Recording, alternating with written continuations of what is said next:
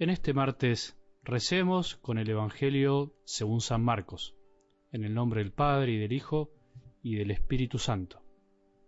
Llegaron su madre y sus hermanos, y quedándose afuera, lo mandaron llamar. La multitud estaba sentada alrededor de Jesús y le dijeron, Tu madre y tus hermanos te buscan allá afuera. Él le respondió, ¿Quién es mi madre y quiénes son mis hermanos? Y dirigiendo su mirada sobre los que estaban sentados alrededor de él, dijo, Estos son mi madre y mis hermanos, porque el que hace la voluntad de Dios, ese es mi hermano, mi hermana y mi madre. Palabra del Señor.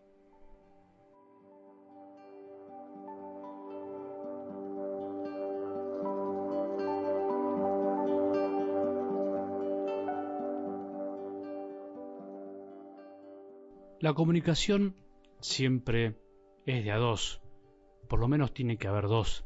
Me refiero, por supuesto, a la comunicación entre nosotros y a la comunicación con Dios, que es nuestro Padre, es Hijo y también Espíritu, no nos olvidemos.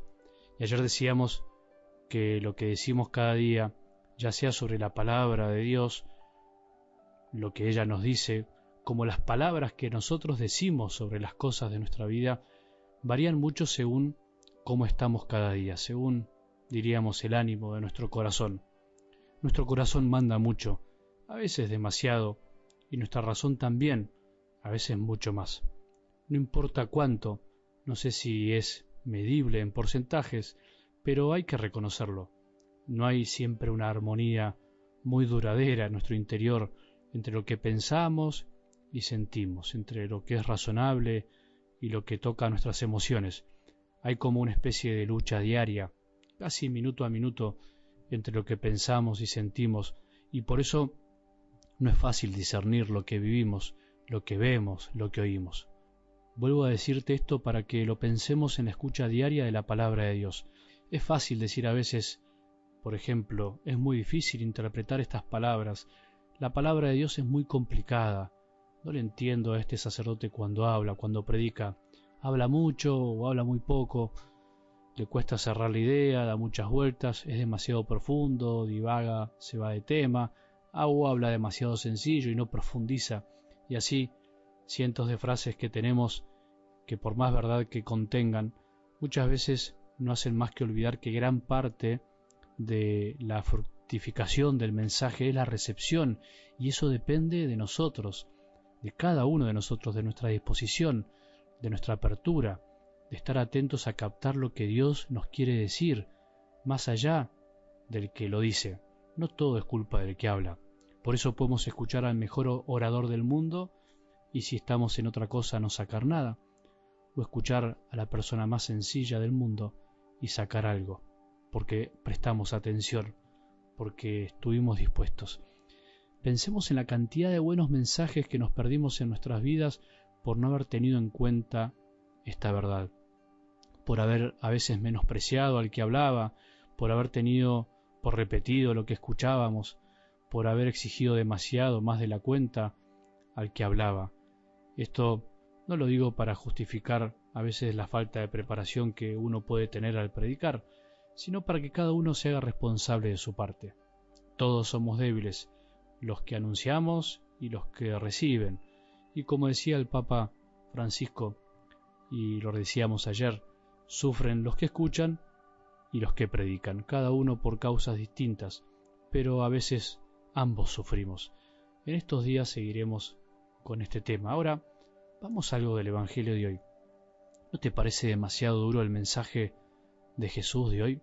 ¿No es bastante frío con su propia madre que lo va a visitar y se encuentra con esa respuesta? Bueno, puede parecerlo, depende cómo interpretemos este momento, pero tenemos que decir que obviamente Jesús jamás pudo haber menospreciado a su madre, jamás pudo haberla hecho sentir mal a propósito ni nada por el estilo. Una mirada muy superficial, incluso de los que estuvieron en ese momento, puede quedarse con que Jesús fue poco amable con su madre y sus parientes.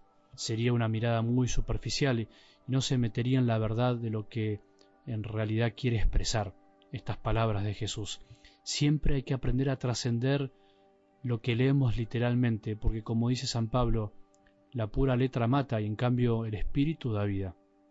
Los católicos no somos fundamentalistas de la palabra de Dios, sino que con la ayuda del Espíritu Santo que vive en la Iglesia y en nosotros, intentamos día a día interpretarla para que se haga vida en el hoy concreto de la vida de cada uno de nosotros.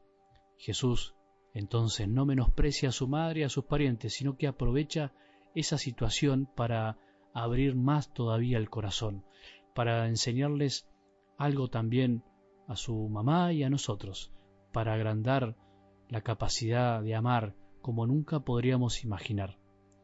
Pero agrandar el corazón entonces no quiere decir quitarle lugar a otro o sacarle lugar a alguien, sino dar más espacio para que entren más. Solo Jesús puede hacer eso tan bien, tan perfectamente.